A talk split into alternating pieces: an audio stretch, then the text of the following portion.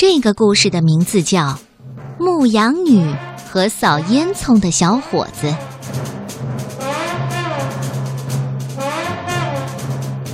在一位小朋友的房间里，放着一个很老的木头柜子，柜子中央站着一个木雕塑，大家都叫他羊角将军。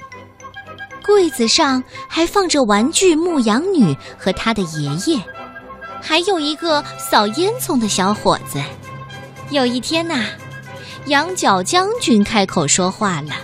他对牧羊女的爷爷说：“嗯，我想娶您的孙女。”爷爷没有问牧羊女，自己就答应了，因为他觉得羊角将军肚子里有很多的财宝。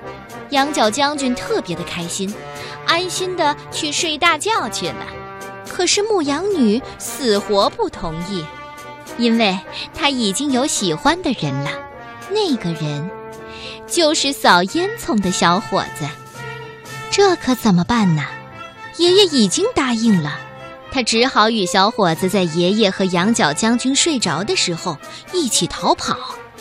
小伙子说了：“我们从烟囱里逃走吧，那儿我最熟了，他们谁也找不到。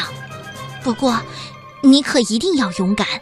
可这时候，爷爷和羊角将军听到了动静，都醒了。见他们要逃走，大喊起来。牧羊女跟着小伙子迅速地钻进烟囱。哎呦，太黑了！她拉着小伙子的手，紧张的心砰砰砰砰的直跳。突然，她听到“哐当”的一声，好像房间里有什么东西摔碎了。牧羊女停了下来，是不是？是不是爷爷摔坏了？嗨，不管了，快点走吧，再不走就来不及了。不，不行，我我只有爷爷一个亲人，我一定要回去看看。小伙子没办法，只好带着他又返回房间。哎呀，真的是爷爷摔坏了，都是因为追赶我，爷爷才弄成这个样子的。怎么办呢？哎，别哭了，别担心，我有办法。年轻人找来一瓶胶水，对牧羊女说：“我们把它拼到一块儿，粘起来。”就这样，年轻人一片一片的捡着碎片儿，牧羊女一片一片的细心的粘。慢慢的，爷爷恢复了原样。哦，只可惜爷爷的脖子再也不能转动了。小朋友一定会说：“那羊角将军呢？”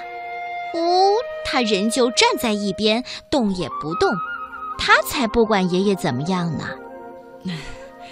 非常感谢你，小伙子，是你帮助了我，让我恢复了原样。说完，爷爷看了看羊角将军，羊角将军低下了头，不敢看爷爷。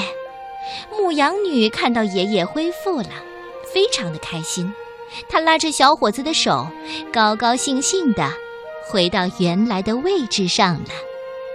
唉，这个羊角将军啊，真是自私，只顾自己。爷爷摔碎了，他都不管，难怪爷爷会生气不理他呢。